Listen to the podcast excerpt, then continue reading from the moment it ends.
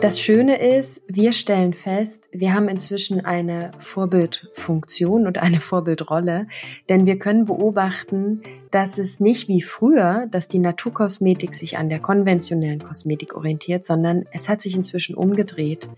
Die konventionelle Kosmetik orientiert sich an den Produktinnovationen der Naturkosmetik. Das können Sie sehen, wenn Sie vorm Regal stehen, dass es ganz oft schon konventionelle Produkte gibt, wo drauf steht ohne Paraffine, ohne Silikone oder mit x Prozent natürlichen Inhaltsstoffen. Erfolgsbilanz, der Sparkassen-Podcast für und mit Unternehmerinnen und Unternehmern. Es fing alles an mit einem Lippenbalsam, und zwar einem, den es noch nicht gab. Und damit herzlich willkommen bei einer neuen Folge unseres Podcasts. Erfolgsbilanz der Sparkassen-Podcast für und mit Unternehmerinnen und Unternehmern mit Jörg Sauerweiden. Heute geht es um das Naturkosmetikunternehmen Laverana. Susanne Vogel, die haben wir gerade schon gehört, sie leitet die Unternehmenskommunikation und das Nachhaltigkeitsmanagement.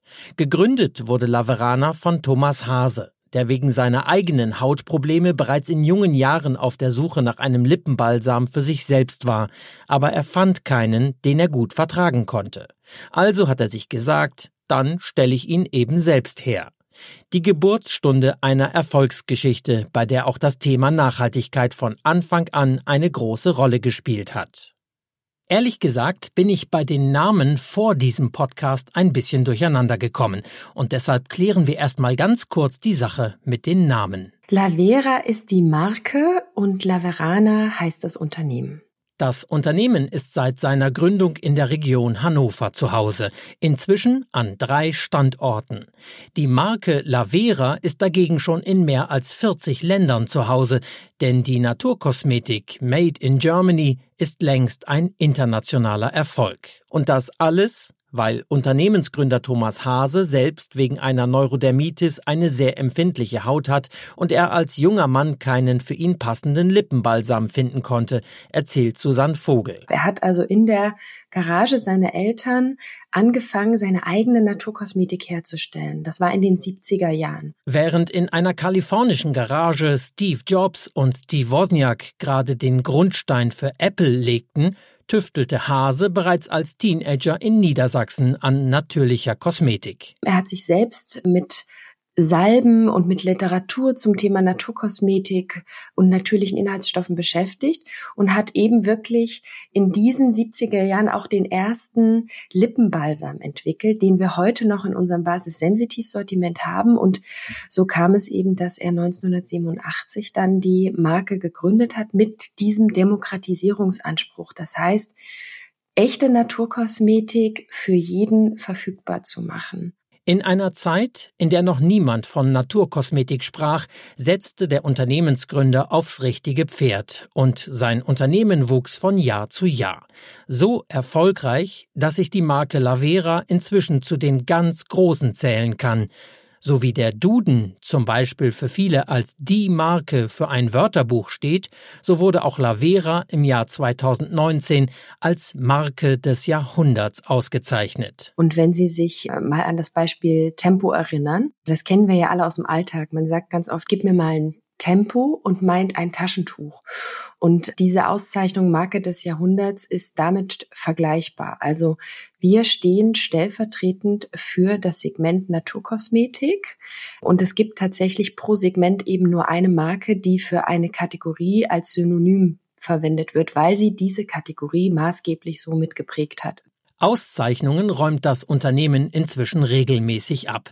Mehrfach unter den Finalisten beim Deutschen Nachhaltigkeitspreis.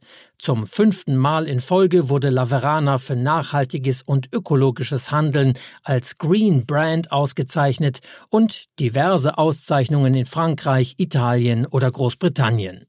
Viel wichtiger für das Unternehmen sei allerdings der Weg dorthin, sagt Susanne Vogel, denn vor allem die selbst auferlegten Zertifizierungskriterien in verschiedenen Bereichen zu erfüllen, das bedeute immer wieder einen neuen Kraftakt.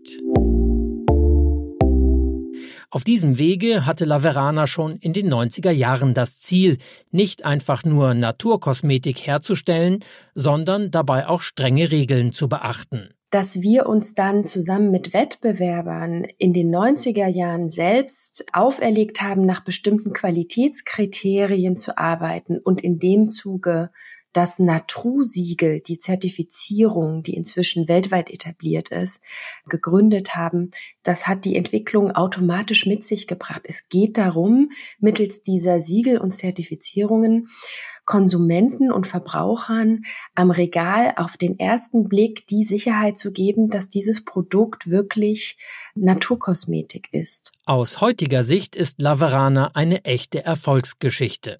In den Anfängen konnte das allerdings wohl niemand wirklich wissen, meint Frank Rakel von der Sparkasse Hannover.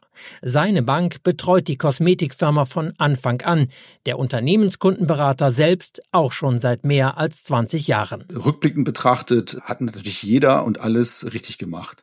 Aber das kann man natürlich an seiner Zeit äh, gar nicht sagen. Und es war natürlich dann schon so, dass da äh, entsprechend auch Startkapital benötigt wird. Und für ein Produktionsunternehmen ist es halt auch immer so, dass man Maschinen braucht, man braucht Produktionsstätten, man muss über die Vertriebswege nachdenken. Und das muss auch dem Einzelhandel dann erstmal erklärt werden, dass man hier ein Produkt hat, welches einen entsprechenden Absatzmarkt findet. Das ist schon kein leichter Weg.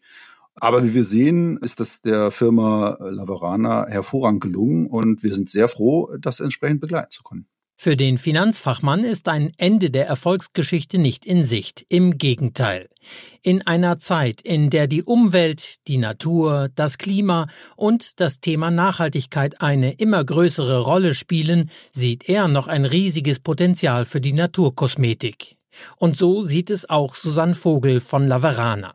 Bisher liege der Anteil der Naturkosmetik am gesamten Kosmetikmarkt gerade mal bei 15 Prozent. Das heißt, 85 Prozent sind davon konventionelle Kosmetik. Also 85 Prozent Cremen, Duschen, Seifen mit Mineralölen, Paraffin, Silikonen, flüssigem und festem Mikroplastik. Und alles, was wir uns auf die Haut cremen oder duschen, geht über die Dusche oder auch über andere Ausscheidungen automatisch in den biologischen Kreislauf wieder über. Naturkosmetik könne im biologischen Kreislauf auch natürlich wieder abgebaut werden. Bei konventioneller Kosmetik sei das schwieriger, sagt Vogel. Flüssiges und festes Mikroplastik lagern sich in Flusssedimenten ab, in unseren Meeren. Paraffine und Silikone sind nicht nur ungesund für unseren Körper und unsere Haut, sondern auch für die Umwelt. Das sind alles Stoffe, die wir weitestgehend minimieren müssen, um unsere Weltklimaziele zu erreichen. Es ist nicht verwunderlich, dass ein Unternehmen, das auf natürliche Inhaltsstoffe setzt, auch einen besonderen Blick auf die Umwelt und Nachhaltigkeit hat. Wir haben von Anfang an nicht nur im Bereich Verpackungen so nachhaltig wie möglich, sondern wir haben uns auch im Umweltschutz stark engagiert. Wir haben uns um das Wohl der Tiere gekümmert. Wir sind von Anfang an tierversuchsfrei, weil einfach das so wichtig ist, dass wir im Einklang mit der Natur leben und natürlich auch unsere Produkte im Einklang mit der Natur herstellen. Nachhaltigkeit spielt für immer mehr Firmen eine immer größere Rolle. Konnten viele Menschen und auch Unternehmen mit dem Begriff noch vor ein paar Jahren wenig bis gar nichts anfangen, wird das Thema inzwischen immer wichtiger, bestätigt auch der Unternehmenskundenbetreuer Frank Rakel. Wir spüren, äh, dass die Kunden sich damit beschäftigen und dass die Kunden schon auch Veränderungen wünschen weil wir einfach sagen, wir können so nicht weitermachen. Und wir wollen uns auch verändern und wir haben hier eine Verantwortung, der wir auch gerecht sein wollen, ähm, um unseren Platz weiterhin zu behalten, um natürlich dann auch seitens unserer Kundschaft wahrgenommen zu werden als jemand, der diese Veränderung, diese erforderliche Veränderung entsprechend auch aufnimmt, annimmt und auch versucht umzusetzen. Heutzutage sei es auch aus Bankensicht erforderlich, zum Beispiel mit Blick auf die sogenannten ESG-Kriterien auf die Kreditvergabe zu achten. ESG, das steht für Environment Social Governance, also Umwelt, Soziales und eine verantwortungsvolle Unternehmensführung. Mehr auf Nachhaltigkeit zu achten, das bekämen die Banken in gewissem Rahmen heute sogar von der BaFin, also der Bundesanstalt für Finanzdienstleistungsaufsicht, gewissermaßen schon in die Bücher geschrieben. Auf der anderen Seite habe man sich selbst auch längst mehr Ziele rund um das Thema Nachhaltigkeit gesetzt, sagt Rakel. Auf der einen Seite, weil wir das selber wollen und auf der anderen Seite, weil es uns auch vorgeschrieben wird.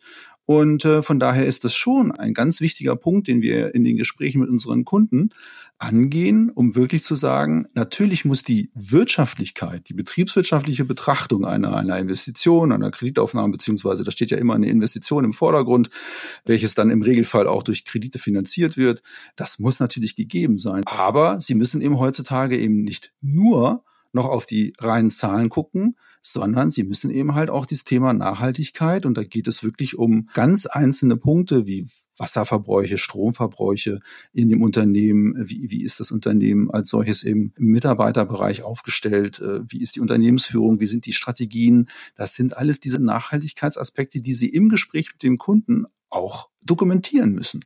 Und dabei gehe es nicht darum, einfach irgendetwas zu dokumentieren, vielmehr seien es die Strategien und Philosophien der Unternehmen, die entsprechend ausgerichtet sein sollen. Es gehe nicht darum, irgendjemandem zu gefallen oder nur Vorschriften einzuhalten sondern sie sollen das ja machen, damit es uns allen am Ende des Tages besser geht. Jeder Einzelne soll ja in den einzelnen Punkten versuchen, A, der Umwelt, B, seinen Mitarbeitern und C, das Unternehmen als solches natürlich voranzutreiben, es zu transformieren zum Thema Nachhaltigkeit, damit wir morgen eine bessere Zukunft haben und damit unsere Kinder morgen in dieser Welt auch noch leben können, muss mal ganz äh, heroisch als solches auszudrücken. Für Unternehmen bedeuten solche Entwicklungen und Schritte zu mehr Nachhaltigkeit unter anderem nicht nur größere Investitionen, sondern auch ein Umdenken. Das sei im Großen genauso wie im Kleinen, selbst auf privater Ebene, meint Susanne Vogel von Laverana. Das Argument, die anderen kümmern sich doch auch nicht, also warum soll ich mich kümmern, das ist aus ihrer Sicht kein gutes Argument, denn oft wisse man ja gar nicht, was andere schon tun, um nachhaltiger zu leben und zu wirtschaften. In dem Moment, in dem ich bei mir selbst anfange und auf meinen Alltag schaue und auf mich schaue und dort überlege, wie kann ich nachhaltiger leben, habe ich schon einen Beitrag geleistet. Und ja, das sind große Ziele und natürlich überlegen viele Konsumenten, Macht es wirklich einen Unterschied, ob ich jetzt diese Plastikverpackung kaufe oder nicht? Ja, macht es. Andererseits sei es aber auch kein Geheimnis, dass einen maßgeblichen Teil am Erreichen der Klimaziele die Unternehmen und die Industrie hätten, räumt Vogel ein. Und das ist auch unter anderem ein Grund für uns, hier nicht müde zu werden, das Thema weiter zu strapazieren im positiven Sinne. Das heißt, weiter dafür zu kämpfen, dass noch mehr Menschen sich darüber bewusst werden, dass Nachhaltigkeit Teil unseres Lebens werden muss, dass es im Kleinen anfängt bei einem nachhaltigen Shampoo oder Duschbad, bei einer eingesparten Mülltüte oder bei drei Plastikverpackungen weniger, wenn möglich gar keine Plastikverpackung mehr. Das sei auch die Aufgabe des Unternehmens, das Thema in die Öffentlichkeit zu tragen und Bewusstsein dafür zu schaffen. Gerade für ein Unternehmen sei mehr Nachhaltigkeit auch immer eine Investition, die gerade am Anfang kostenintensiver sein könne. Susanne Vogel ist aber davon überzeugt, dass mit solchen Investitionen auf lange Sicht nicht nur umweltverträglichere, sondern auch zukunftsfähigere Wege beschritten werden können. Ein Beispiel dafür ist nochmal, der Markt hatte vor Jahren noch nicht die Verpackung, die wir uns im Bereich Nachhaltigkeit für unsere Shampoos und Duschen und Bodylotion gewünscht haben. Und dann sind wir auf einen Flaschenhersteller zugegangen und haben gemeinsam mit ihm eine Flasche aus 100% recyceltem Material entwickelt, die unsere Anforderungen an Produktsicherheit und Qualität erfüllen musste. Auch das können Sie sich vorstellen, ist natürlich erstmal mit höheren Kosten verbunden, aber wenn sich diese Flasche einfach dann etabliert und wir damit einen nachhaltigen Effekt erzielen, ist das auf lange Sicht die bessere Alternative Erst recht, wenn der Naturkosmetikmarkt in Zukunft so weiter wächst, wie er es in den vergangenen Jahren getan hat. Selbst wenn die Naturkosmetik bisher nur 15 Prozent auf dem Gesamtmarkt ausmacht, es hat sich trotzdem schon vieles verändert. Das Schöne ist, wir stellen fest, wir haben inzwischen eine Vorbildfunktion und eine Vorbildrolle, denn wir können beobachten, dass es nicht wie früher, dass die Naturkosmetik sich an der konventionellen Kosmetik orientiert, sondern es hat sich inzwischen umgedreht. Die konventionelle Kosmetik orientiert sich an den Produktinnovationen der Naturkosmetik. Das können Sie sehen, wenn Sie vorm Regal stehen, dass es ganz oft schon konventionelle Produkte gibt, wo drauf steht, ohne Paraffine, ohne Silikone oder mit x Prozent natürlichen Inhaltsstoffen. Daran könne man sehen, dass die Naturkosmetik Einfluss auf die zurzeit noch übrigen 85 Prozent des Marktes haben könne. Außerdem glaubt Vogel, dass es in Zukunft mehr gesetzliche Vorgaben für alle Unternehmen geben werde, um die Weltklimaziele zu erreichen.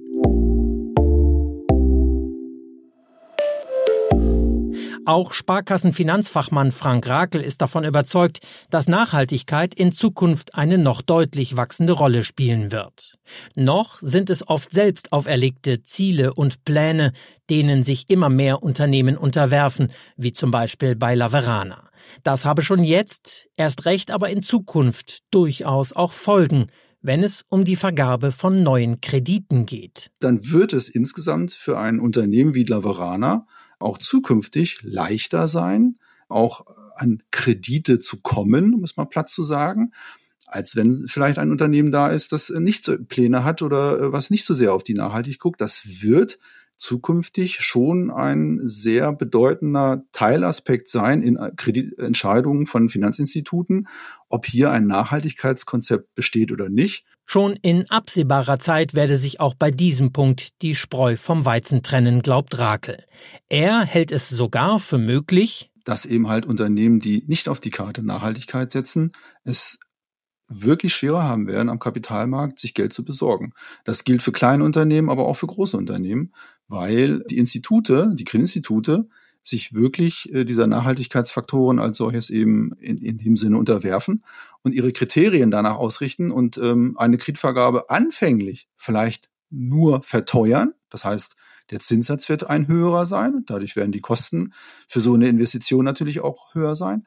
Aber im Extremfall, das will man nicht ausschließen, vielleicht irgendwann auch sagen, es passt nicht zu uns. Wir stehen hier für Kredite nicht zur Verfügung. Das ist heute vielleicht noch nicht so, aber wir sind auf dem Weg dahin, Schritt für Schritt uns dahin zu entwickeln. Die Sorge, dass man einen Kredit womöglich wegen fehlender Nachhaltigkeit nicht bekommt, dürfte bei Laverana auch in Zukunft wohl sehr gering sein. Das belegen nicht nur viele Auszeichnungen und Nominierungen rund um dieses Thema. Die eigenen Mitarbeiter fahren zum Beispiel möglichst mit der Bahn und nicht mit dem Auto. Die Gabelstapler im Unternehmen sind elektrisch und es gibt einen ersten gasbetriebenen Lkw. Das Unternehmen engagiert sich an unterschiedlichen Stellen weltweit für den Klimaschutz, unter anderem in Kenia. Dort spendet Laverana Wasserfilter für ein Dorf, damit die Frauen und Kinder kein Brennholz mehr sammeln müssen, um mit dem Feuer das Wasser abzukochen. Das spart nicht nur CO2, sondern ganz nebenbei wurde dadurch auch die Krankheitsrate im Ort um mehr als 40 Prozent gesenkt. In Peru wird ein einzigartiger Urwald im Amazonasgebiet geschützt. 400 Familien leben dort zum Beispiel mit der Hilfe von Laverana jetzt vom nachhaltigen Paranussanbau. Daraus machen sie selbst Seifen und Shampoos, kümmern sich außerdem um den Wald und damit ihren eigenen Lebensraum. Auch die eigene Klimabilanz steht in dem Unternehmen immer wieder auf dem Prüfstand. Seit 2019 ist die Marke Lavera zum Beispiel klimaneutral. Wir durchleuchten mit dieser Klimabilanz die gesamte Produktions- und Herstellungskette, also wirklich von den Rohstoffen über die Produktion der, Pro der Produkte der Bulkmasse, so heißt ja der Inhalt der Produkte im Fach, Fachsinne, nennt man das Bulk, über die Herstellung bis hin zur Warenauslieferung und die Entsorgung der Verpackung durch den Konsumenten. Das ist alles im Rahmen dieser Klimabilanz abgebildet. Und dann schauen wir und setzen uns vor allem eigene Ziele, wo wir noch besser werden wollen. Das haben wir gerade auch im Rahmen der veröffentlichten Nachhaltigkeitsziele und der Nachhaltigkeitsstrategie, die wir uns selbst bis 2025 auferlegt haben, getan. Und ich kann sagen, dass das sehr ambitionierte Ziele sind und dass diese acht Nachhaltigkeitsziele wirklich zu den ambitioniertesten gerade im Markt zählen und wir uns selbst wirklich absichtlich so hohe Ziele auferlegt haben, um unseren Beitrag zum Erreichen der Weltklimaziele zu leisten. Zu diesen Zielen gehören Punkte wie zum Beispiel Wälder zu schützen und gezielt aufzuforsten, sowohl in Deutschland als auch in Europa.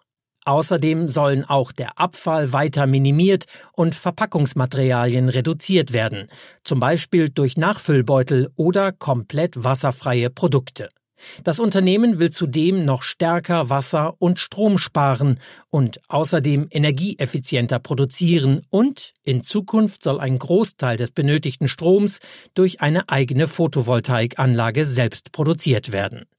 Das klingt nicht nur nach einigem Aufwand, sondern ist es auch, sagt Susanne Vogel.